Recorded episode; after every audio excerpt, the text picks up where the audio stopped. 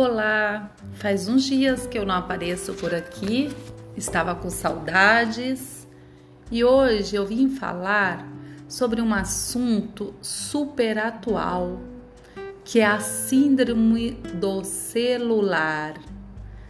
Sabe quantas vezes por dia nós tocamos no celular? Segundo o levantamento, 2.617 vezes. E quantas vezes por dia nós temos tocado a alma de alguém? Já se fez essa pergunta? Embora o celular seja o nosso maior aliado, ele também pode trabalhar contra a nossa produtividade e criatividade. Você sabia que o uso do celular excessivo pode provocar ansiedade, depressão, transtorno obsessivo, déficit de atenção e estresse? Então, é exatamente isso.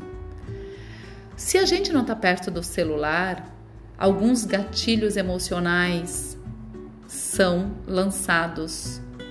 Já percebeu que às vezes dá uma ansiedade de que você perdeu algo por não estar perto do celular? Já há linhas de pesquisa sobre o assunto.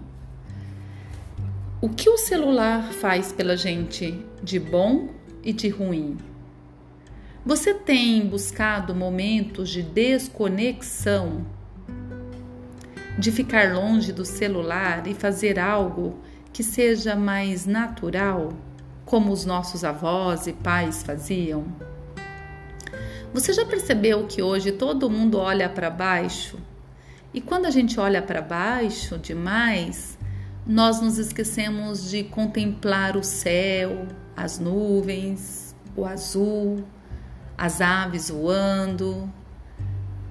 Nós temos perdido muitas coisas por olhar muito para baixo. Então, o convite de hoje é para a gente analisar como está a nossa relação com o celular, com as tecnologias. Você anda vendendo a sua atenção? Onde você concentra a sua emoção, o seu pensamento, o seu amor? Biologicamente é comprovado que o cérebro se aprofunda quando a gente faz uma coisa de cada vez. Então, mulheres, antes de nós é, criticarmos os homens porque eles fazem uma coisa de cada vez, o meu convite é observar como é o que eles fazem. Já percebeu que quando os homens vão para a cozinha, de verdade eles arrasam? Que os melhores chefes, muitas vezes, não generalizando, são homens? Então, são tantas coisas para a gente pensar, analisar, refletir. E hoje eu faço vários convites, até porque eu também vivo a síndrome do celular. Eu sou comunicadora, sou terapeuta e todo o contato também é feito pelo WhatsApp. Mas eu estou me educando para olhar algumas vezes por dia e não o dia todo. Como que está a nossa humanidade? Nas relações que temos com o mundo, você tem feito conversas profundas com você mesmo e com pessoas que você gosta?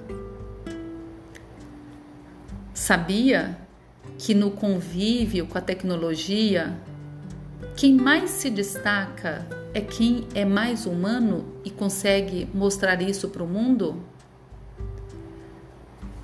Então, para encerrar esse nosso bate-papo de hoje, vou sugerir alguns passos para um detox digital. Analisa com carinho, sinta no coração e se achar pertinente, siga e depois me conta como foi essa experiência. Na hora de dormir, proteja seu quarto, deixe tudo escuro. Largue o celular não do lado da cama e nem pensar embaixo do travesseiro. Crie momentos de liberdade, sim, liberdade digital.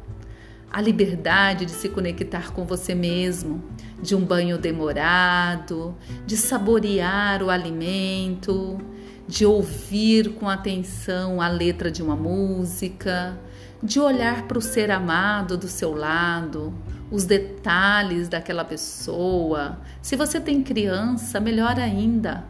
Olhe para a pureza desses rostinhos que tanto nos alegram. Pense em regras de conexão sua com você mesmo e com o mundo. Seja educado contigo e com o mundo. Envolva as pessoas mais próximas, olhe nos olhos. Já é provado que olhar nos olhos libera oxitocina, o hormônio da felicidade. E que bom! Aos poucos estamos voltando ao novo normal. Estamos conseguindo mais que nunca olhar os olhos, a beleza e profundidade dos olhos. As máscaras escondem outras partes do nosso rosto, mas expõem mais que nunca os olhos. E para encerrar, eu sugiro desligue o celular de duas a três horas por dia. Sabe por quê? A mesma tecnologia que nos liberta e nos conecta com o mundo também nos aprisiona.